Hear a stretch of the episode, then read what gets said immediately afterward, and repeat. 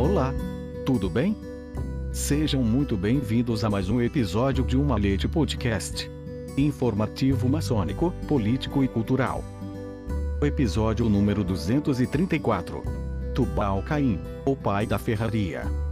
E o terceiro irmão, Tubal Caim, encontrou ourivesaria de ouro, prata, cobre, ferro e aço. Albert McKay, The Legend of the Craft.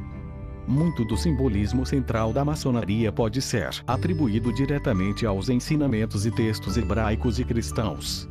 Dado que a maçonaria especulativa tomou forma na Europa durante o século XVIII, época em que o cristianismo em suas muitas formas era central na vida cotidiana, é fácil entender como isso aconteceu. Os irmãos da época procuravam melhorar a si mesmos e sua comunidade por meio de rituais, e onde melhor adotar essas lições do que das escrituras. Embora os rituais da maçonaria e seus muitos corpos anexos tenham evoluído ao longo dos séculos, alguns ainda utilizam fontes judaico-cristas como meio de transmitir verdades universais. Histórias e símbolos da Bíblia eram amplamente aceitos como transmissores de valores maçônicos que nos guiam em pensamento e ação. No entanto, também é essencial notar que a fraternidade acolhe todos os homens em suas fileiras, independentemente de sua raça, religião ou credo. Tubal Caim entre as figuras adotadas da Bíblia para a maçonaria está Tubal Caim de Gênesis 4 e 22 conhecido como o primeiro ferreiro. Tubal-Caim é descendente de Adão e Eva e filho de Lameche e Zila. Embora não se saiba quando Tubal-Caim surgiu no ritual da maçonaria especulativa, o famoso autor e historiador maçônico Albert McKay se referiu a ele em seu livro A Lexicon of Freemasonry como o primeiro a trabalhar em ferro e latão. Nesta passagem, McKay escreveu que Tubal-Caim introduziu muitas artes na sociedade que tendiam ao seu aperfeiçoamento e civilização. Tubal-Caim é o vulcano dos pagãos, e acredita-se que esteja intimamente ligado à antiga maçonaria.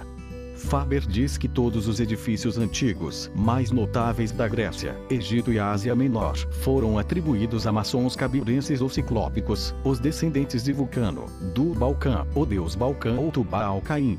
Oliver diz: nos tempos posteriores Tubal-Caim, sob o nome de Vulcano e seu ciclope, figuravam como trabalhadores em metais e inventores de mistérios. E, portanto, é provável que ele fosse o hierofante de uma instituição semelhante em seus dias, copiado do sistema anterior de Sete e aplicado ao aprimoramento de esquemas mais adaptados às atividades físicas da raça a que pertencia por causa das contribuições significativas de Tubal-Caim para a ciência do artesanato, McKay acredita que ele pode ser visto como nosso ancestral maçônico.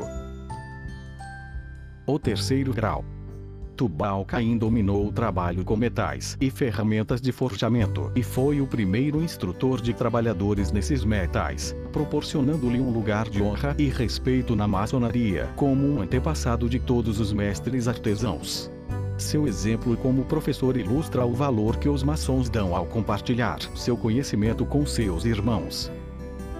Para completar o terceiro grau, um irmão deve aprender a usar as ferramentas de trabalho da arte para cumprir os planos do artista divino ele só pode alcançar o posto de mestre maçom, vivendo sua vida plenamente à luz da maçonaria, dominando as lições morais e filosóficas ensinadas na loja por irmãos sábios e experientes que estão seguindo os passos de Tubal Caim. Edição: Luiz Sérgio Castro. Até o próximo episódio de Uma Leite Podcast.